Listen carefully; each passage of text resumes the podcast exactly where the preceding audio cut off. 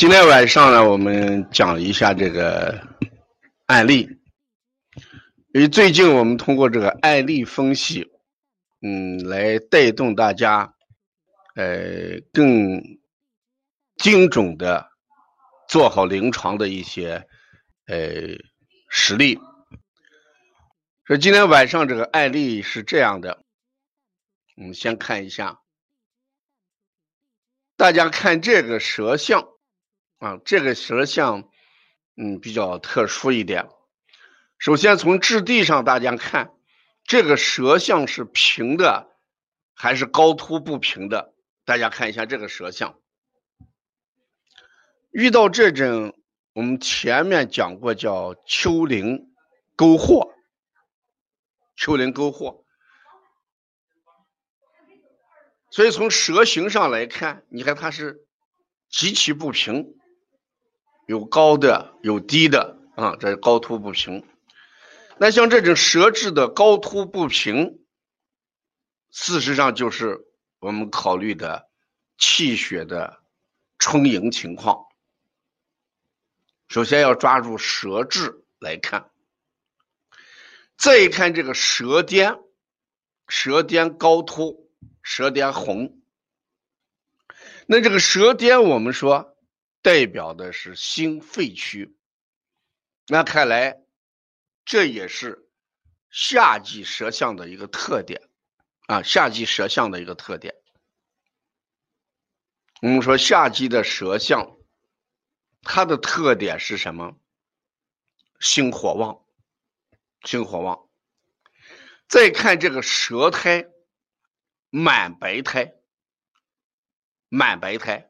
我们说舌苔的话，呃，一般是后三分之二，前面没有啊，后三分之二有舌苔，而这个舌苔呢，也是满白苔。那我们这里面就存在一个问题，这个舌苔上面的红点，到底是气滞点还是草莓点？我们就要根据它的情况。来看啊，是我们看到这个舌象之后，我们一定先从舌象这几个方面着手。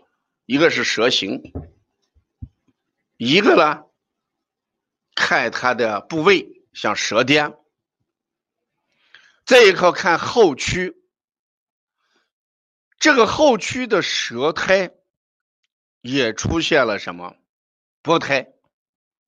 你看后区的舌苔。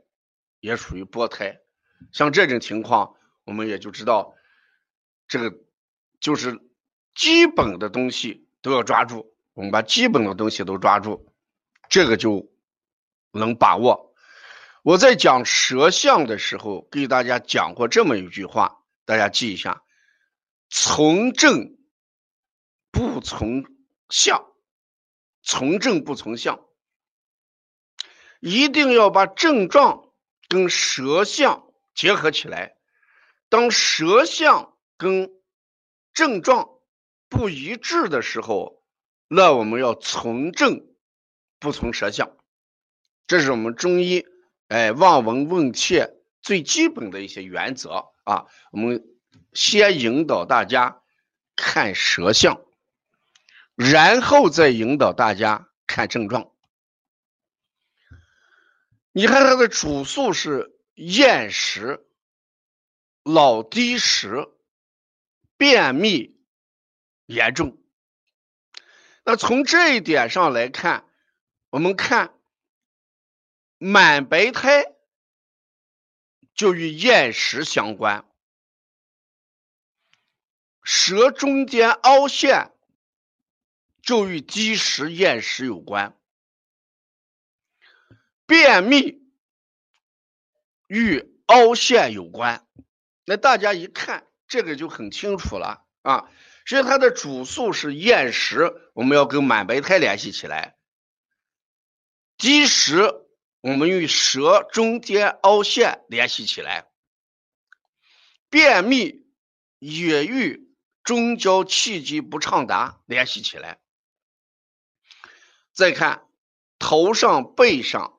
凉汗，那大家想一想，凉汗的话，一般是蒸寒假热，还是蒸热假寒？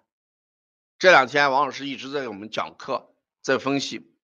你看这个凉汗是蒸的是寒，还是蒸的是热？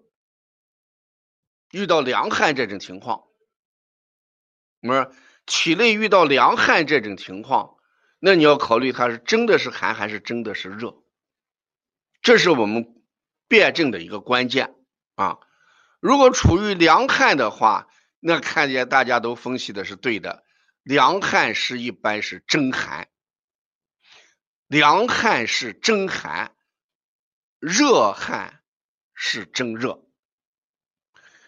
那我们在辩证的时候，不管什么病，一定先要辨它的虚与实、寒与热。那从这个孩子的舌象来讲，满白苔、舌中凹陷，大家认为是虚还是实？满白苔、舌中凹陷，大家说是虚还是实？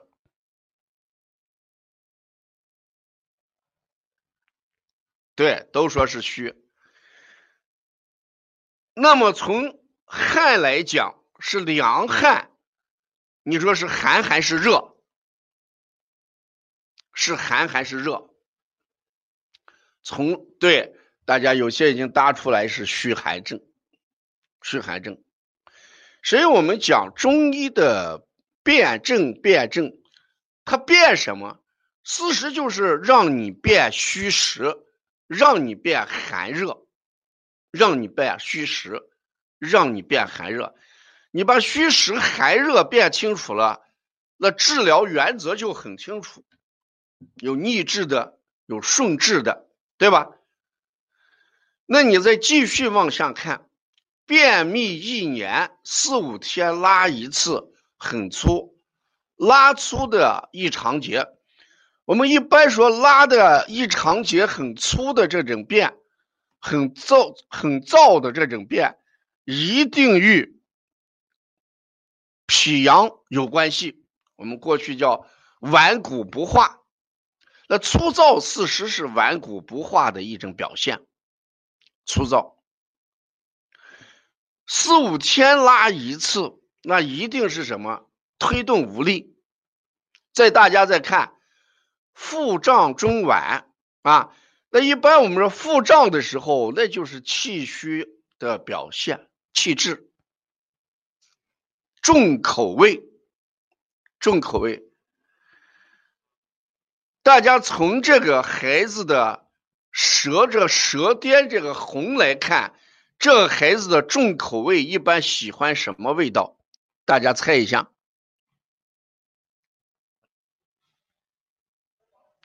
这个孩子，这个重口味，大家猜一下，应该是咸，还应该是苦，还应该是酸？大家看，从舌尖红这一点，这个孩子的重口味一般喜欢吃什么东西？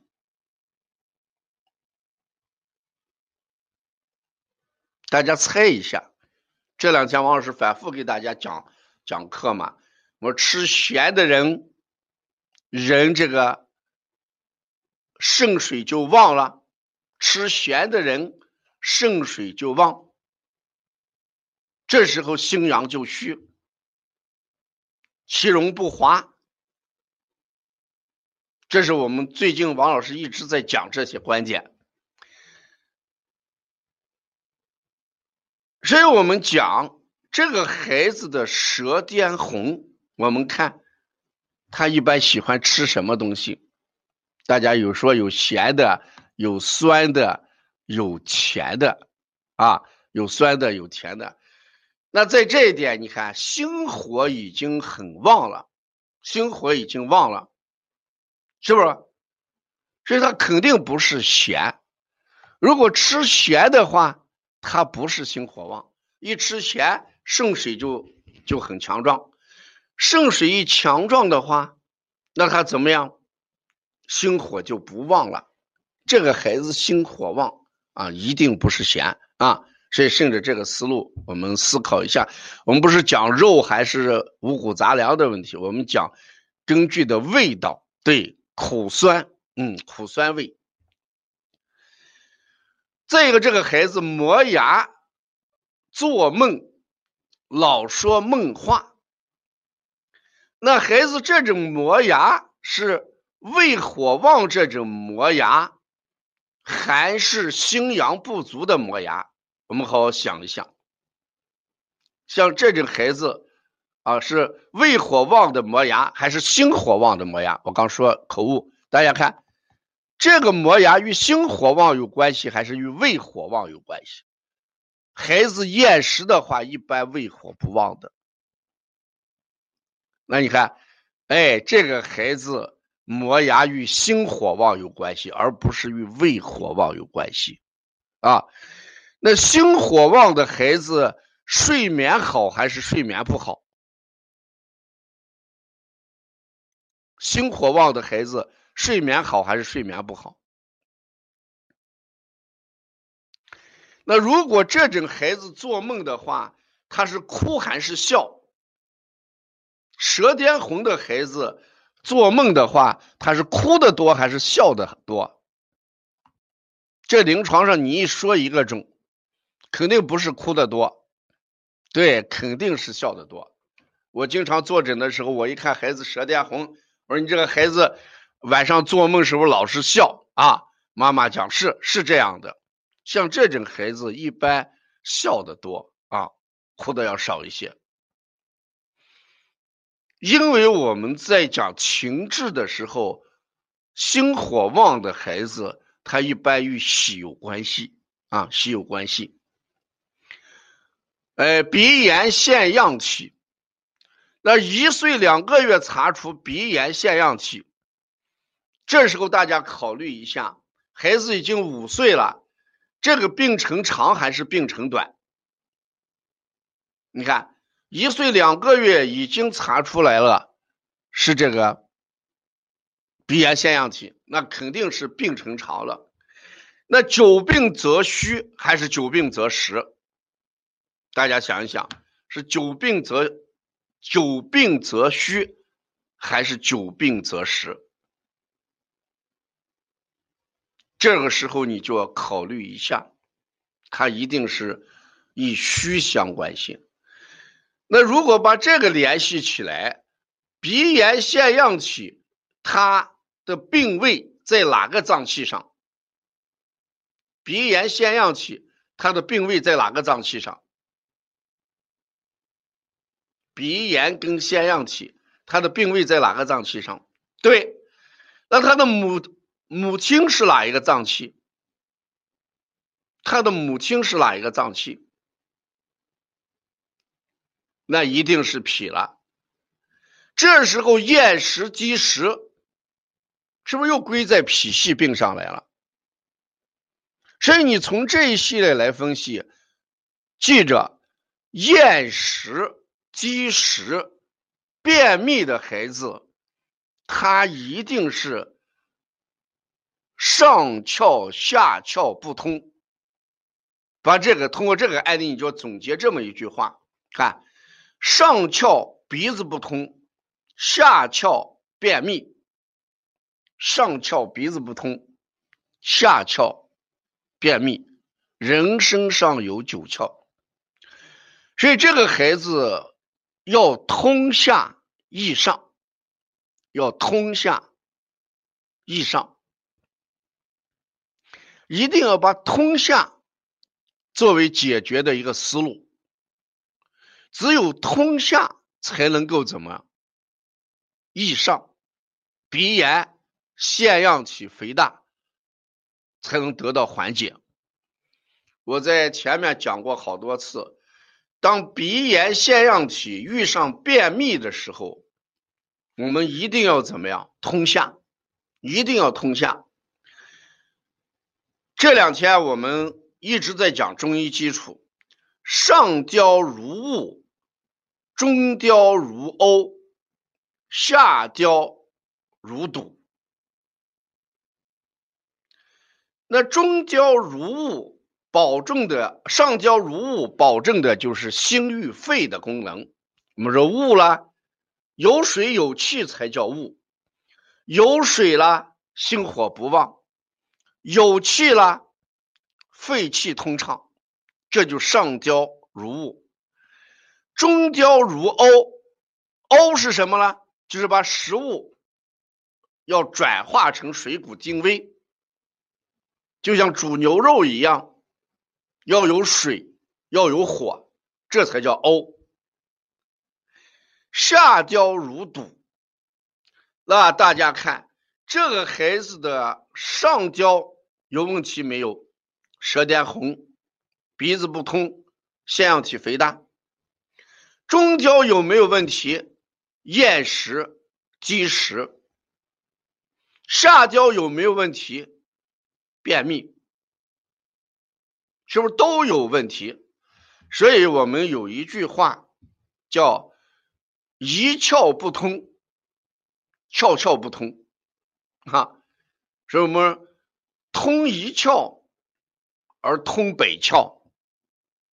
所以中医的治疗一定在这个理上，你把这个理讲清楚了，你选什么样的治疗方法？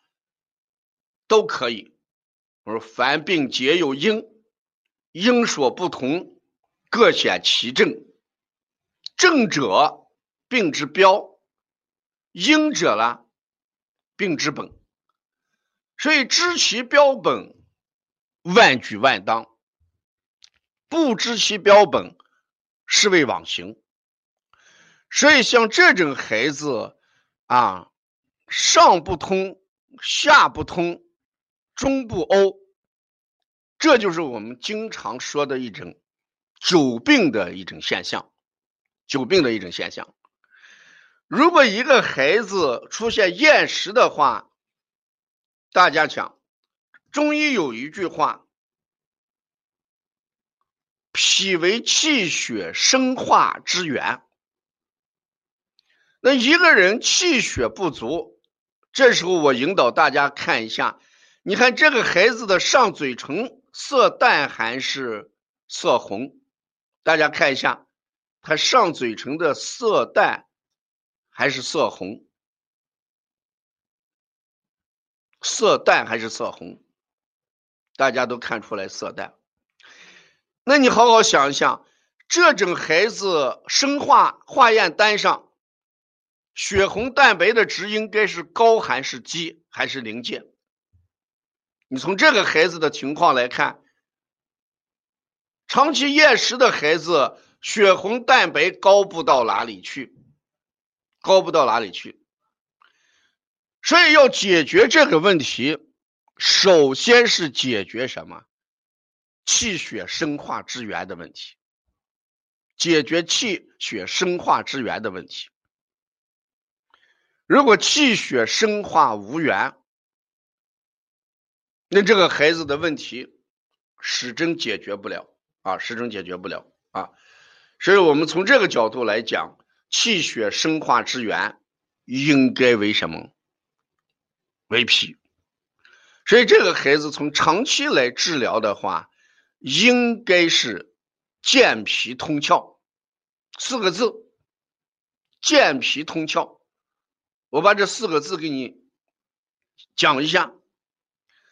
健脾就是提提高他的什么气血生化之源，健脾就是提高他的气血生化之源。通窍上下窍同通，通下益上，通下益上。所以啦，上窍不通的时候，我们先通下窍啊。所以健脾就是提高气血，通窍。就是上下窍接通，像这种孩子一定要搞清楚，少用药物。脾胃不好的孩子，尽量少吃中药。我们好多人说，哎，我这个孩子脾胃不好，我找老中医老师吃这个中药。为什么？因为这个中药对脾胃它刺激要怎么多一点？是像这种孩子，我们一般建议的话，大家好好想一想。我们经常给大家推荐这个生灵白术散啊，生生灵白术散。这个生灵白术散，大家说这个散状的东西易于吸收还是不易于吸收？散胀的药，我们说最容易吸收的是散状的药，对，它要比汤地对孩子脾胃的影响要小一点，所以我们还是临床上建议用生灵白术散，要比汤药对孩子的影响要好一点。另外一个建议用健脾丸。健脾丸，这个丸药呢，它主要是治慢性病，丸剂主要治慢性病。所以说，生灵白术散它易于吸收，也可以用健脾丸，还可以用什么？我们给他的，一般给大家推荐的一些气血糖浆。像当归、黄芪、生血糖浆，四是这个更快。为什么呢？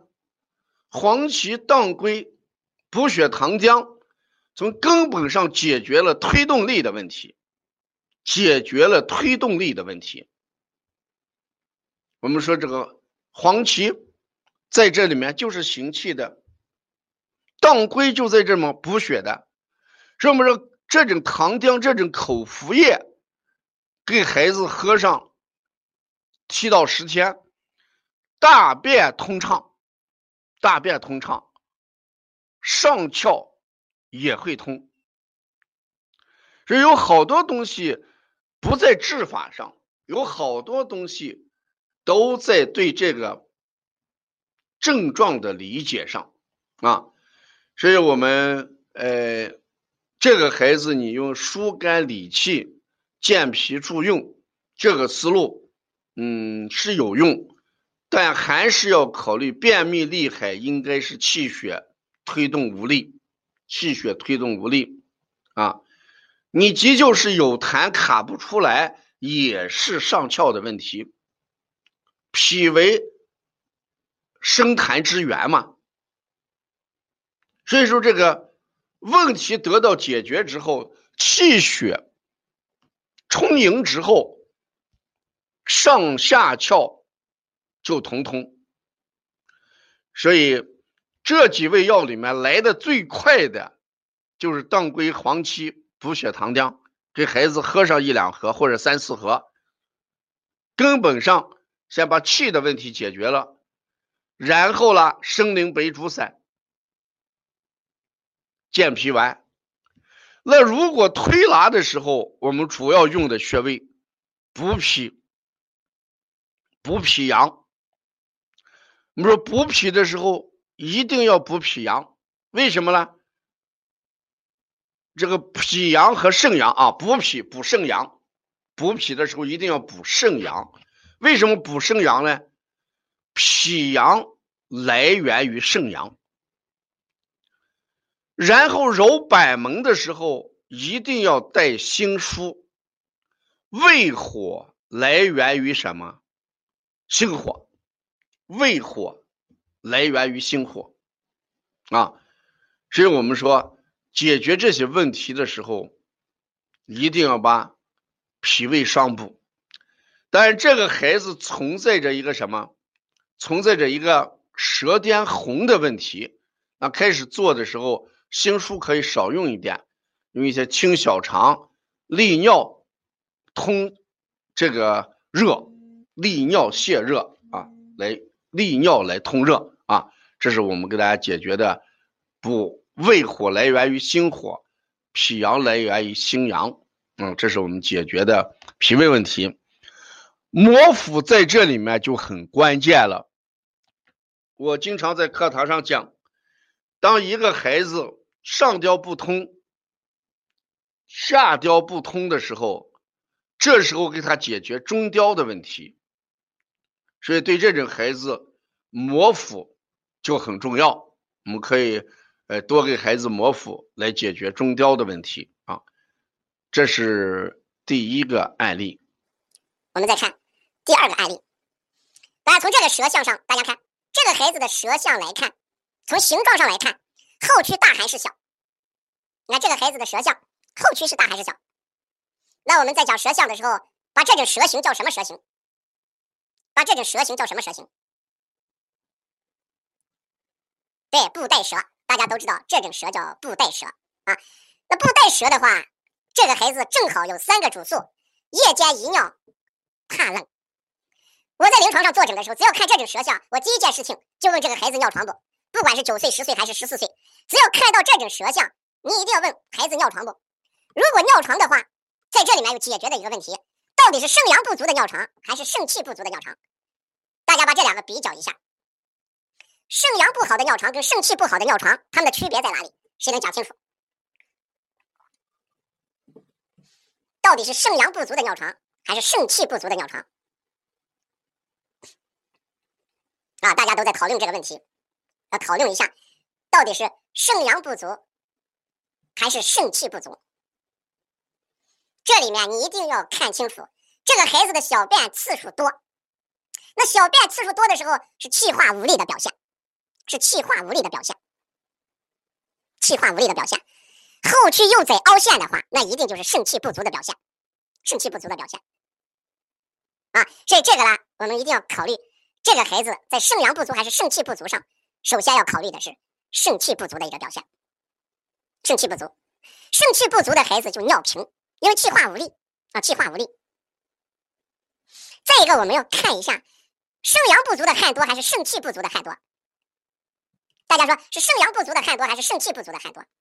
气有一个固摄作用，不知道大家还记得没有？气有一个固摄作用，汗多的人是肾阳不足还是肾气不足？对，这一下你就搞清楚了啊。所以我教给大家的办法是什么？大家看，如果这个孩子尿的次数多，汗多。如果一个孩子尿的次数多、汗多的话，一定是气不固定，气不摄精，气不固定，这不就就搞清楚了吗？啊，一定是肾气不足。开始大家认为是肾阳不足，现在慢慢的就考虑到肾气不足。你看这个孩子，他最喜欢吃的、喝的是饮水，是喜欢喝水，喝的是凉的还是热的？你看他喜欢喝的是凉的还是热的？对他喜欢喝的是凉的。你看，喜饮凉还是热？那你说他是寒还是气的问题？如果体内寒的人是喜欢喝热水，而这个孩子喜欢喝凉水，喜欢喝凉水，那肾阳不足的孩子容易生病，还是肾气不足的孩子容易生病？你看，这个孩子很少生病，那你说是肾阳不足还是肾气不足？很少生病的孩子是肾阳不足还是肾气不足？很少生病的孩子，对，肾阳不足的孩子容易生病。肾气不足的孩子就不容易生病，所以从这几点上，我们一定要看得出来，一定要看得出来，一个孩子出现这种情况的时候，夜间遗尿为主诉的时候，我们把气海关元作为重点的时候，是指肾气还是治肾阳？这就不一样了，大家记一下，治这种遗尿以气海关元为主，治肾气不足的遗尿以气海关元为主，治肾阳不足的遗尿以命门肾腧为主。这就是我们临床上要解决的一些问题。气跟阳，在有些情况下我们可以归在一致上，在有些情况下就不能归在一致。我们说气为阳，血为阴，再在临床上正好就要分开。肾气不足，那就是关元气海，关元气海。还有一个中极，中极，当然中极是我们成人穴位了，对吧？那肾阳不足的话，就是命门跟气海。说这个反复调，调的不好。那这因为你把这个肾气不足跟肾阳不足没有分开，如果按肾阳来调的话，那肯定就调的不好。在这里面，我给大家讲一个穴位，大家听一下。这个血海是干什么的？血海是干什么的？啊，血海是滋阴的，是吧？是生血的。那大家想一想，血为气之母，血为气之母。那如果一个孩子气虚的时候揉血海，有没有生气的功效？揉血海有没有生气的功效？对不对？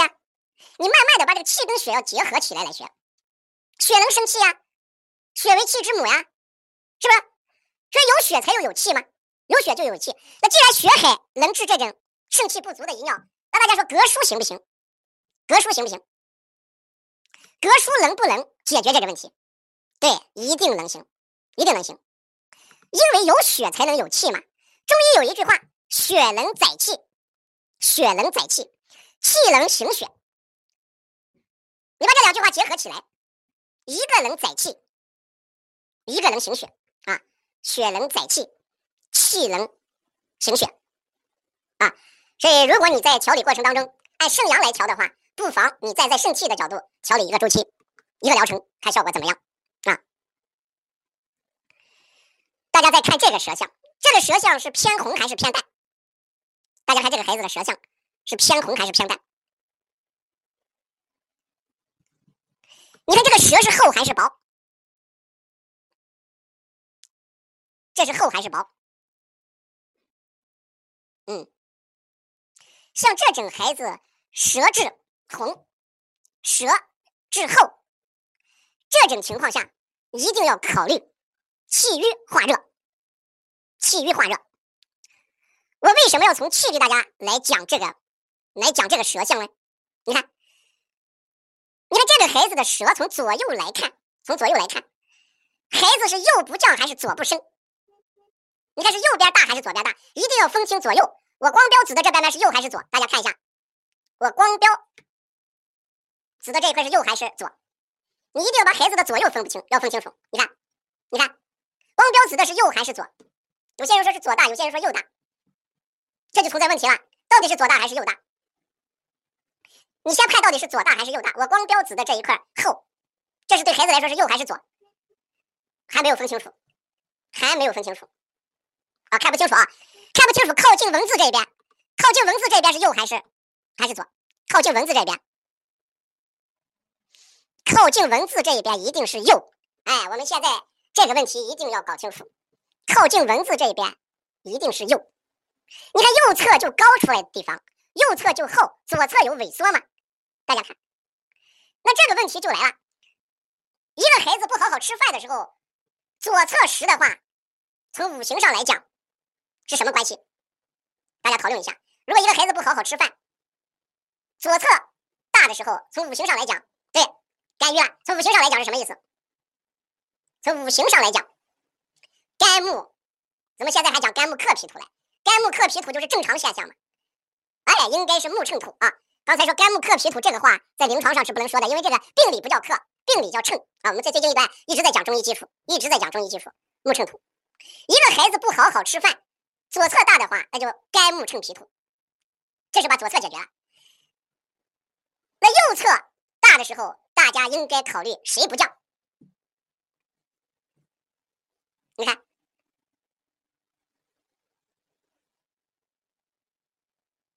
对，胃气不降，胆气不降嘛。胃气不降，胆气不降。那大家好好想一想，肝郁的孩子腹胀还是不腹胀？肝郁的孩子应该是怎么样？哎，肝郁的孩子是腹胀，大家看这个孩子是腹胀还是腹不胀？你看这个孩子写的是什么？这个孩子的腹胀情况是什么情况？不胀。所以我们就不考虑肝木乘脾土，一定要考虑降胃气，一定要考虑降胃气。所以这个孩子的厌不好好吃饭，长得不好，就是胃气不降。嗯，就是胃气不降。所以我们一定对一个孩子的案例，对一个案例，一定要好好想一想。大家说出汗在头部的时候，是不是气往上走着嘞？头部出汗一般都是浊气上升着，或者肝阳上亢。这个孩子不存在这个，只能考虑胃气不降啊，胃气不降。所以我们调这种不好好吃饭的时候要降胃气。我给大家给几个，给几个穴位，一个是清板门、下推天枢骨。右端正，揉足三里，中脘直推到神阙，风府阴阳，这些都是降胃气的。风推肩胛骨也可以降，先把胃气降下来。如果要配一些食疗的话，给这个孩子可买一点竹茹，泡点竹茹水，让孩子喝一喝。竹茹，所以这种孩子厌食病在胃上而不在脾上，大家一定要讲清楚。病在脾上的孩子大便臭还是不臭？病在脾上的孩子大便是臭还是不臭？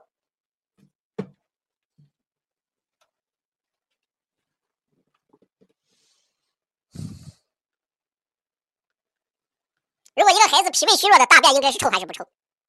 哎，脾胃虚弱的孩子大便是臭的，胃气不降的孩子大便不臭，这你就慢慢把它分开了。所以我们有的时候，所有的东西就看你细化，你细化。脾胃虚弱的孩子屁臭大便臭，而胃气不降的孩子什么臭？早晨起来应该什么地方有味道？大家好好想想，像这种孩子早晨起来，对，口臭。那如果你把这些经验放在临床上，一个孩子口臭的话，是谁不降？总结一下，口臭的话是谁不降？胃气不降则口臭，脾阳不足则便臭，这不就封心了吗？啊，胃气不降的孩子，一般嘴巴味道大，而脾阳不足的孩子，大便的味道就重一点，就味道重一点啊。这需要我们通过一些案例啦，我们归纳一些东西。你在临床上，你一定要把它用在实践上。你看一个孩子右侧舌膨大、舌骨大，这时候你一定要考虑浊气上升、胃气不降，不好好吃饭。如果一个孩子家长说大便可臭、屁可臭，那一般就是脾阳不足啊，脾阳不足。所以这个调理思路，他用的是健脾补肾阳，效果不明显，效果不明显。顺便我也给大家讲一讲，在临床上如果出现这个效果不太明显的孩子。我们一般怎么样？换一个思路，换一个思路。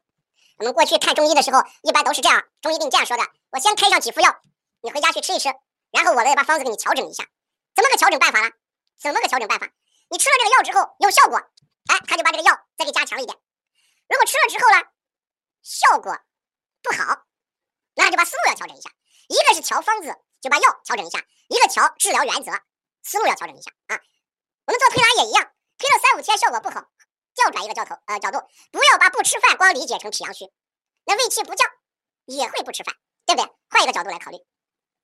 再看这个孩子，这个孩子我们都看过舌形，大家看从舌形上来看，这是什么舌形？这个舌形是什么舌形？你过去给大家讲过，这是豆瓣舌吗？对，苹果舌，大家都记着这是个苹果舌，那是个苹果舌，那就是这个孩子的舌尖不突出，那舌尖代表的是五脏里面的哪一个脏？你看，舌尖代表的是心，是吧？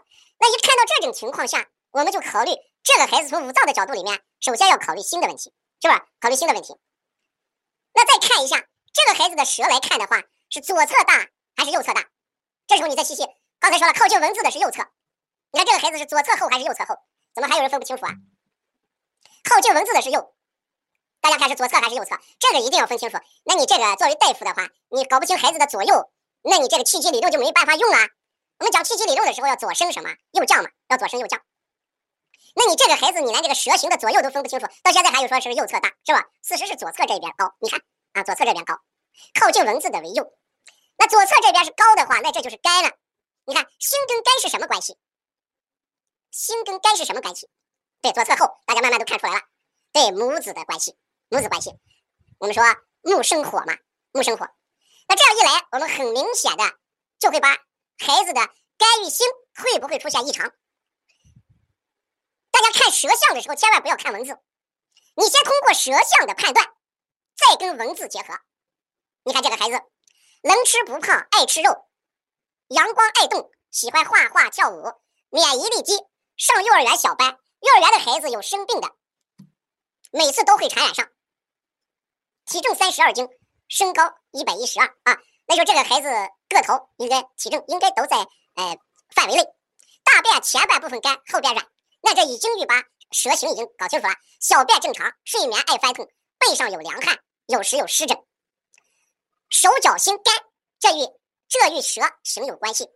胃口好，左耳听力弱，去年手术装人工耳蜗，爱吃凉的，希望老师来提推荐一个提高免疫力的这么一个方法。啊，那这样一来，我们就就已经搞清楚这个孩子的一些问题，搞清楚，一个孩子能吃不胖，是吸收不好，还是还是吃不进去？把这个先搞清楚。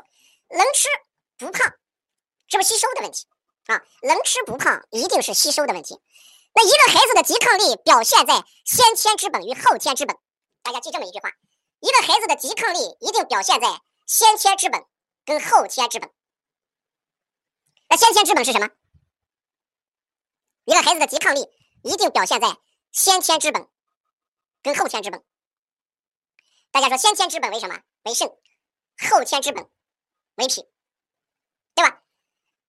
那我们要解决提高他的抵抗力的问题，要解决抵抗力的问题，那一定要考虑的脾与肾的问题。那这时候这个舌象和症，我们觉得是一致还是不一致？大家考虑一下，这种舌象，这种舌象跟症状。一致还是不太一致？对，那在这种情况下，我们是从正还是从舌象？从正还是从舌象？对，这个时候就要从正，不从舌象了。从正不从舌象。下面我给大家解决这么几个问题，你就会把这个达到一定的统一。这个孩子胃口好，吸收不好，叫谁强谁弱？胃口好，吸收不好。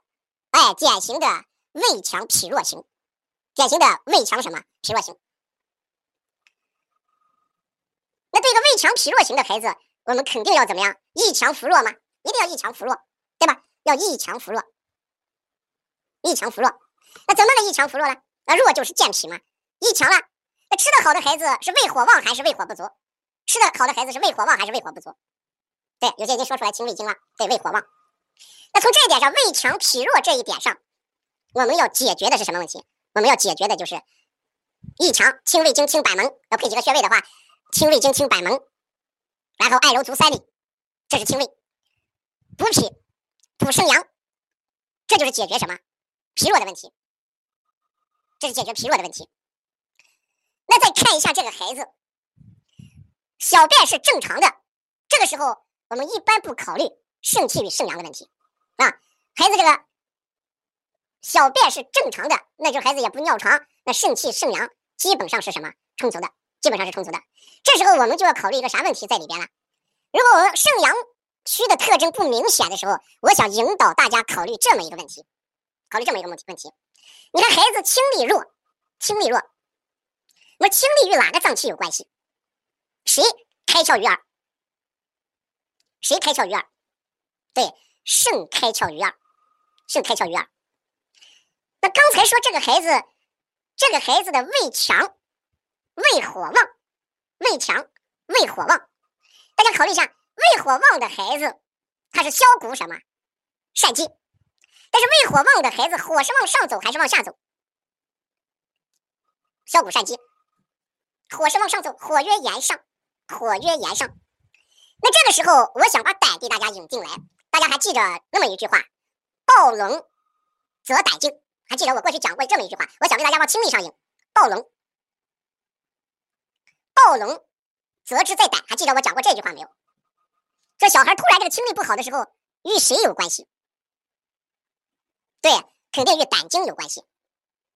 那如果胆腑郁热的时候，孩子的听力就有问题；胆腑郁热的时候，孩子听力有问题。这是第一句话，第二句话，我想给大家往舌尖上来应，往舌尖上来应。这个孩子舌尖不突出，舌尖不突出，是心火旺还是心火不旺的表现？心火不旺。我记得给大家讲过一个穴位，清宫，大家还知道清宫这个穴位不？听过清宫这个穴位不？清宫这个穴位在哪一个经络上？对，清宫。在耳前对着来，在哪一个穴位上？在哪一个经络上？那这个穴位在哪一个经络上？清宫在胆经吗？清宫肯定不在胆经。对，清宫在什么？小肠经上。啊，是太阳，小肠经。清宫在小肠经上。心与小肠，心与小肠的关系是什么关系？清宫在小肠经上。对，心与小肠是相表里。那大家看，这个孩子舌尖不突出，那就心火不旺。所以这个孩子的耳力的问题，我想你把清宫加上，因为心与小肠相表里，我们中医有一句话嘛，“表病里治，里病表治”。这个孩子的舌尖正好代表了小肠的问题。这个思路是这样的：孩子的舌尖代表的是心，心与小肠又相表里，清宫又是小肠小肠上小肠经上的一个穴位，所以这个孩子的听力，我想一个把胆经好好做，一个把小肠经也做一做，就是我们讲的清宫穴是小肠经上的啊，小肠经上的。所以我们看分析一个案例的时候，大家一定要慢慢的知道。像这个孩子还主要就是以健脾阳为主啊，解决呃吸收的问题啊，解决吸收的问题。我给大家讲过一句话：脾虚九窍不利，不知道大家还记得这句话没有？脾虚九窍不利，对，小肠主吸收，所以吸收不好啊。是，大家慢慢就会把这都都联系起来。脾虚九窍不利，脾虚九窍不利。这个时候，我回过头来再给大家把这个案例总结一下，总结一下。一个孩子抵抗力弱，首先要考虑先天之本的肾和后天之本的脾，这是一个问题，这是第一个问题。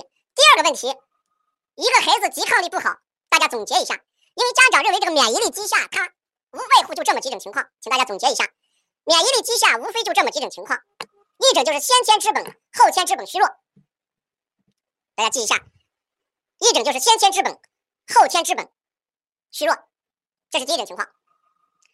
第二种情况，肺胃不顾。第二种情况，肺胃不顾，胃气不顾的时候，急于外邪的能力就弱得很。啊，胃气不顾的时候，急于外邪的能力，急于外邪的能力就弱。所以肺胃不顾的孩子，他也抵抗力差。这是肺胃不顾，胃是保卫的胃啊，保卫的胃。这个肺胃不顾是保卫的胃，对这个胃。第二种情况，第三种情况，气血不足。气血不足，正气不足嘛？气血不足，正气不足，你肯定容易赶住外邪。第四种情况，阴阳失衡，阴阳失衡，阴阳失衡。第五种情况，情志不畅，情志不畅。所以，面对一个抵抗力不足的孩子，抵抗力、免疫力低下的人，你一定要把这几种情况综合起来来考量。一个人高兴的时候，抵抗力就怎么样强；一个人不高兴的时候，情志不畅的时候，抵抗力就弱，抵抗力就弱。所以我们一定要知道，人这个情志是很重要的，情志是很重要的啊！因为情志直接决定着人的内分泌啊，情志直接决定着内分泌所以说，先天哎不足，后天之本虚弱，这是第一种情况。第二种情况是胃气不固，外邪易感；第三，气血不足，正气不足，容易招来外邪；第四种，阴阳失调；第五种，情志不畅啊。在临床上，希望大家遇到这样的情况，我们一定要全面的去考量。嗯，中医是什么？中医就是在在天人合一的角度来分析个体的差异，这就是中医的一个基本看问题的思路。中医一定要远观，不要近取。中医一定要要完整，不要看局部。中医一定要看生灵，不要看树木。如果看中医学中医，我们老看着一棵树，那就错了。你要整个要看这片生灵出现什么问题啊？所以说，中医要远观，中医要有整体的观念啊。中医呢，一定是把天人合一放在一起，然后再看个体的差异。有病的人一定是个体出现问题。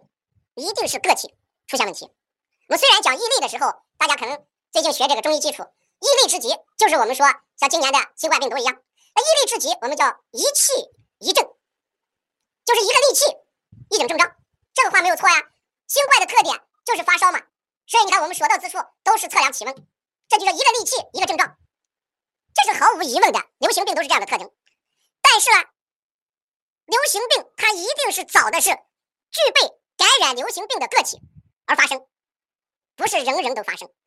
那哪些人会得这种病呢？就是我刚才总结的这几点。所以希望大家这个最近这一段时间，把自己的情志一定要调去调节好，要高高兴兴，心情舒畅啊，要大度能容，容天下，来容之事，笑口常开，笑天下，可笑之人。你没有这样的情志，你小心中招。你这就是打了两针疫苗，你也有可能得病。啊，所以心情啊比打疫苗有用，这个话也是对的啊。你的就是打了疫苗，你成天小心眼儿，心情不好，心情不舒畅，你就会得病啊。所以在毅力面前，情志是非常重要的。嗯，情志是非常。尽管我们说这个老年人容易得病，这个毅力病老年人容易得，你看有些老年人，人家心情舒畅，非常开心啊，什么事情都想得通、想得开，人家感染病的机会就少，所以近千年的就多。人之所以没有近千年，就是情志不畅而半路夭折。本来我们人都可以进到千年的，老天爷的千年龄的年，千年就是百岁以上啊。我们人的寿命应该是一百二十五岁左右，那人为什么没有活到一百二十五岁了？没有进到千年了？哎，一个很重要的原因就是情志，就是情志啊，所以这个很重要的。大家再看这个舌象，嗯，这个舌象的颜色是红的还是紫的？你看这个孩子的舌象色是红还是紫的？大家看一下，对，淡紫也好，你不管淡紫也好，紫也好，总大家都认为是紫的。你看我给大家分析舌象的时候，一定是引导大家看一点就行。一定是引导大家看与众不同的一点就行。有些看舌形，有些看舌色。那大家看这个紫啊，有点紫，大家的颜色都能看出来。那这几个孩子的舌相有点紫的话，而且梦话都是打人。那打人是五志里面的哪一个志？用脚乱七乱蹬，用脚乱七乱蹬，用脚乱七乱蹬。哼，打人，那哎，大家都已经写清楚了，与禄有关，与肝有关啊。那像这种孩子，这种舌象，我们再加上，哎，这个孩子，哎，出现这个，哎，喜欢喝凉水，哎，然后又出现湿疹，爱生病啊，等等，情志不畅，这下找到点子上了。所以呢，这个孩子我们还是要以，哎，疏肝、健脾、疏肝为主，以健脾疏肝为主。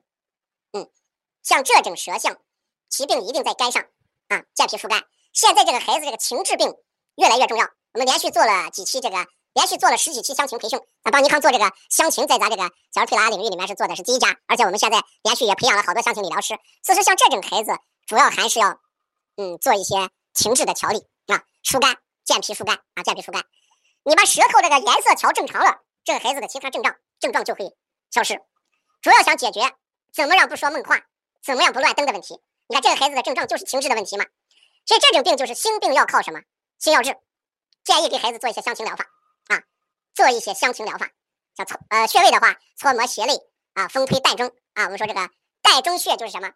我们经常说的喜乐出焉，膻中穴就是喜乐出焉，给孩子疏肝，哎，搓摩胁肋啊，搓风推带中啊，然后开心穴啊，调调情志。嗯，所以我们好多孩子这种情况。可能没有引起家长的注意，大家想一想，像这种孩子的个头长得快还是长得慢？像这种孩子个头长得快还是长得慢？对，因为这种话影响孩子的内分泌的，脑垂体分泌量，脑垂体的分泌量一般要偏低一点。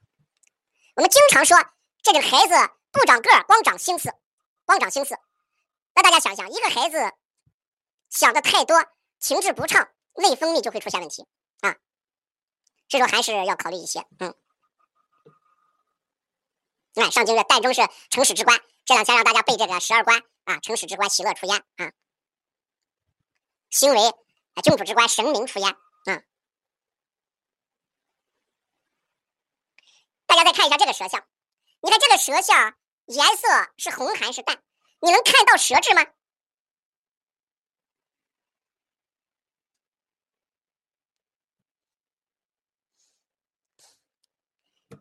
大家说。孩子越小，承载情绪的能力越强还是弱？大家好好想一下。孩子越小，承载，对，那孩子为什么惊吓呢？如果孩子没有情志病的话，惊吓是从哪里来的？还是有情志病的啊？所以说，过去都说孩子不懂事你看现在孩子懂事不懂事？啊，过去都说啊，这个小孩啥都不懂，你看你现在的孩子懂不懂？你大人说啥，你说他不懂？哈，过去都说这个孩子啊，这个。太小没有情志病，你看现在有没有情志病？你在临床上你待的时间多了，你就知道。我们做这个相亲的时候，孩子哮喘，情志引起的；发高烧，情志引起的；便秘，情志引起的；鼻炎、鼻窦炎，情志引起的；腺样体肥大，情志引起的。啊，所以说你在临床上做的多了，你就知道到底有没有情志，还是有没有啊？大家看一下这个舌象，能不能看到舌质？大家看这个舌象，能不能看到舌质？你能看到舌质吗？你看到的是舌苔还是看到的舌质？大家看能不能看？你看你看到的是舌苔还是舌质？我问这个话的意思，就说你第一眼看到的是舌苔还是舌质？大家到底认为这个白的是舌苔呢，还是舌质？哼，你看，这整个就是一种，就像糊上去的一层，整个是糊上去的一层。所以像这种满白苔、腻苔、白苔，那这样讲，大家说，像这种孩子的舌舌苔跟舌质，你说它是实症还是虚症？对，有人都说出来了，寒湿啊，你说它是虚症还是实症？这不用讲，就是就是虚症了。就是虚症，一定是虚症了。所以这个逆与前十是有关系。孩子有一个重要的症状是尿完寒想尿，尿完寒想尿，那这就很清楚了，肾主二便嘛，肾主二便。这个时候我们看这个孩子考虑肾阳虚还是考虑肾气虚？孩子喝的是凉水还是热水？这个孩子你考虑肾阳虚还是肾气虚？这就直接考虑肾阳虚就行了，这直接就当肾阳虚的孩子来调就行了，不要考虑肾气虚，直接考虑肾阳虚。嗯，怕凉，喝热水，月月生病，这就是我刚才总结的那几点啊，直接该就脾肾两虚型，直接按脾肾两虚型来调就行。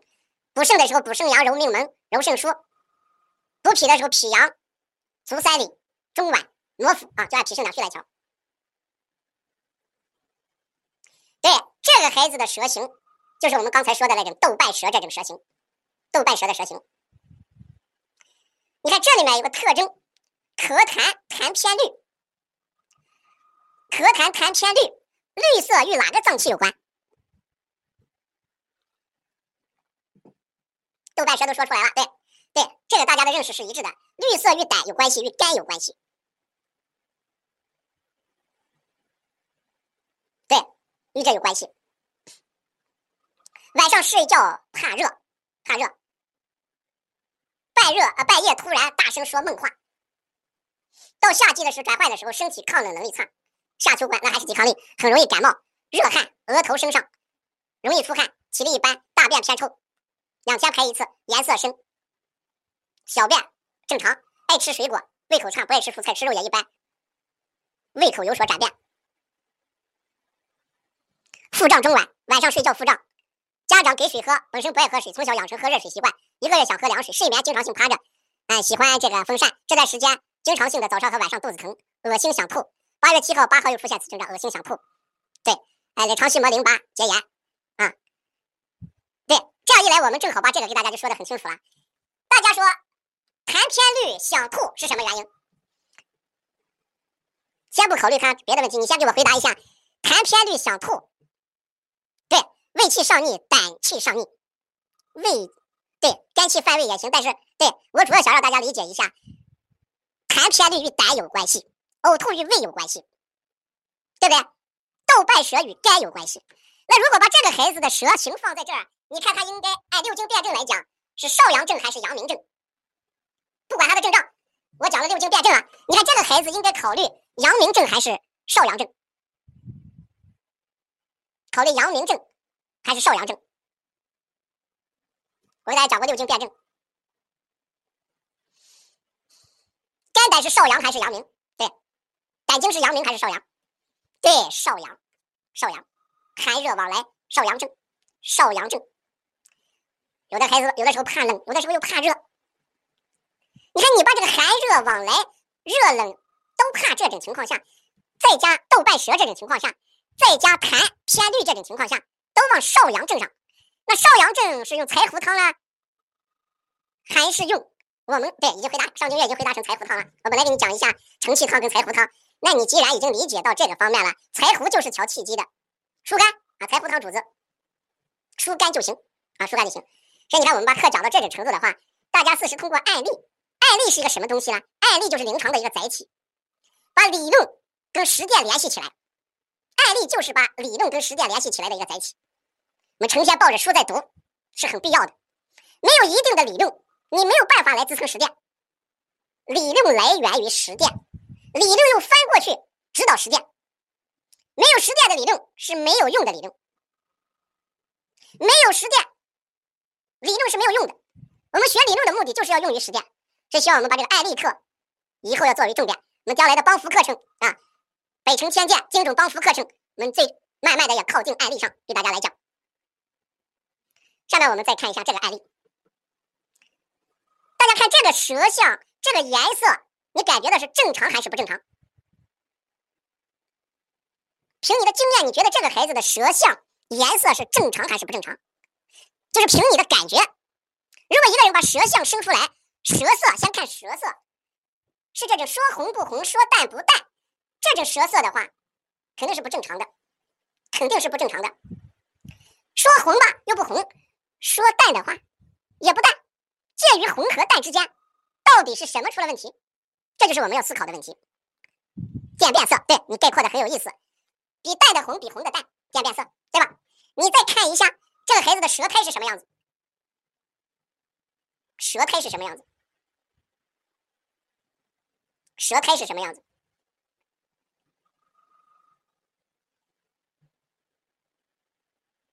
你看舌苔是什么样子？白腻，对，至少能看出腻苔。腻苔。那在这种情况下，我们要考虑一个注意力不集中的孩子，到底是痰浊的问题啦，还是脾阳不足的问题？肾阳不足的问题，我们说一个孩子的注意力不集中，注意力不集中，一种就是脾阳肾阳不足，一种呢就是我们说痰迷心窍，痰迷心窍，痰迷心窍的人呢，那肯定就会形成注意力不集中。这个时候我们就要看一下这个孩子的情况，你看，为痰迷心窍是实症还是虚症？对，痰迷心窍是实症还是虚症？对，痰迷心窍是实症，脾肾两虚是虚症。对，那你看这个孩子大便拉不出来，拉的少，尿遗尿遗尿，大家认为是虚症还是实症？大便拉不出来，拉的少，还遗尿，作业时间特别长，你说是虚症还是实症？打盹爱睡觉是虚症还是实症？这不就变清楚了吗？爱睡觉的人一定是虚嘛？嘿，爱睡觉的人气血不足吗？实症的人就睡不着觉嘛？对，一觉好了就病。对，那不管他一尿，那你光从爱打盹、爱睡觉、作业拖沓、走神来看啊，都是虚症。那如果你能理解成虚症的这种孩子，你主要就怎么样？脾肾两虚型。我们最近讲中医。一定要看病是什么。比如说这个孩子的病，我们把它叫什么？注意力缺陷症，就是我们说的多动症。然后再看他的症型，症型是什么？脾肾两虚。有了症型，再有治则；有了治则，再有方剂；有了方剂，再开始配伍等等，这是一个过程，一个过程。所以希望老师指导一下啊，哎，这个孩子怎么样能改变？还是按虚症先瞧，按虚症来瞧。按脾肾两虚来调，按脾肾两虚来调，因为我们讲注意力不集中就是实症跟虚症，痰浊一生的孩子，他就变成实症了啊！这个按虚症来做。你看这个孩子的舌是软的还是硬的？大家看这个舌象是软的还是硬的？这个舌象是软的还是硬的？是不我们接近于共舌？这舌是红的还是紫的？舌色是红的还是紫的？对，舌色是紫的，舌形是硬的。那大家认为这种症是实症还是虚症？是实症还是虚症？对，这种舌已经是实症了，已经是实症，一定是实症。这个孩子吃的少是木秤土了还是胃气不降？你看这个孩子的吃的少是木秤土了还是胃气不降？你从舌形上来看，对。这种就舌发紫，这个主要考虑与气相关，木秤土着嘞啊，木秤土，把舌形先调成平舌啊，这纯粹就要疏肝啊理气，疏肝理气，疏肝理气，这怎么弄了？看，搓摩胁肋，风推膻中，风府阴阳，风推肩胛骨，顺摩腹，把舌形先拉平，把舌形先拉平，把舌形拉平之后，症状才会消失。所以我们给大家讲讲这些东西的时候，你只要把它的特征抓住之后，这个才能解决啊。说中医一定是解决了主要矛盾，次要矛盾才能迎刃而解。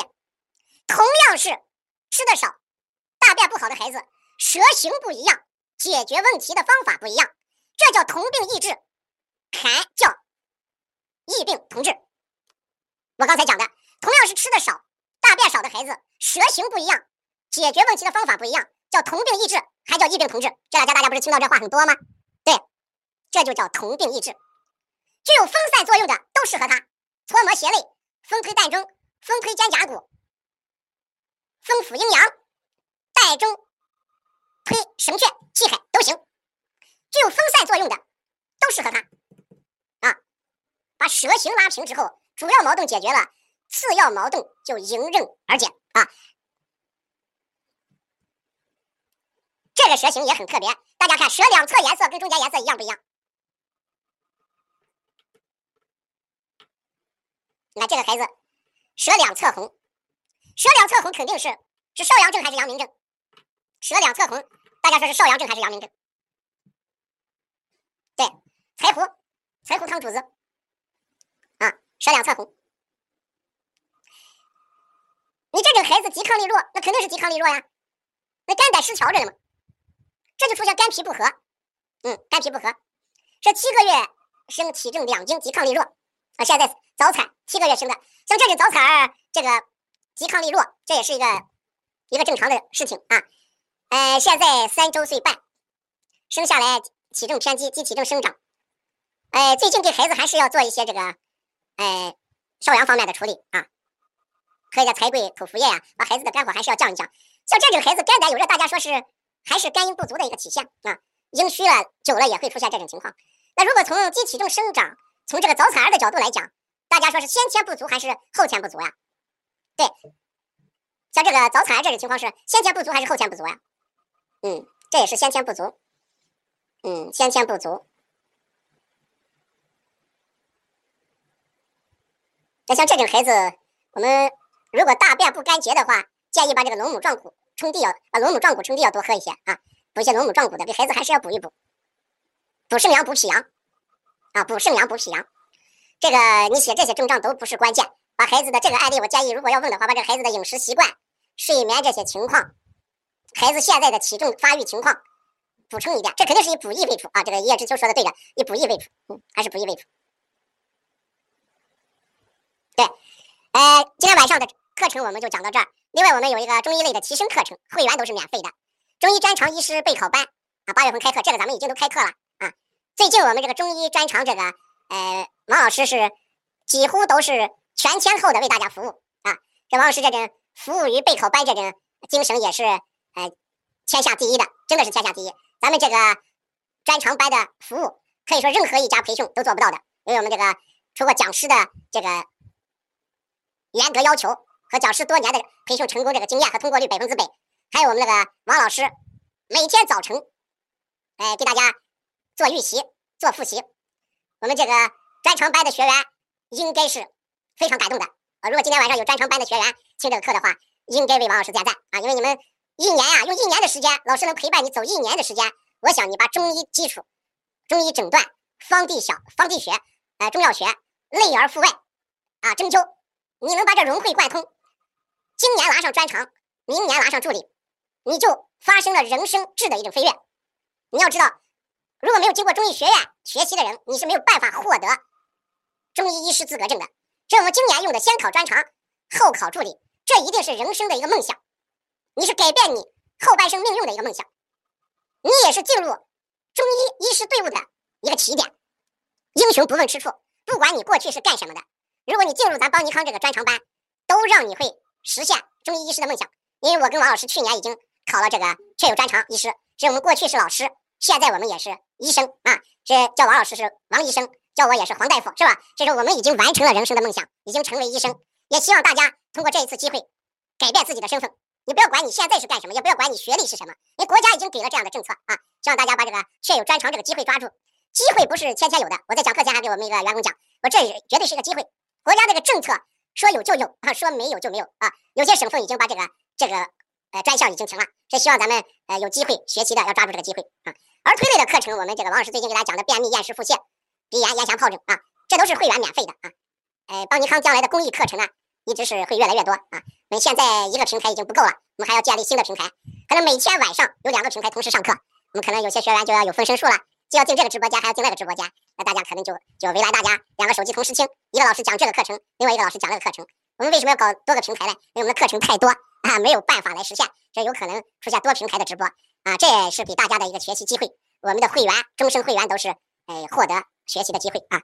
呃，听不过来啊，听直播再听录播吧。今天晚上听这个直播，明天听那个录播啊。我想我们这样做的目的，就是为中医文化的传承啊啊做一些自己应该做的一些事情啊。今天晚上的课程就讲到这儿，谢谢大家。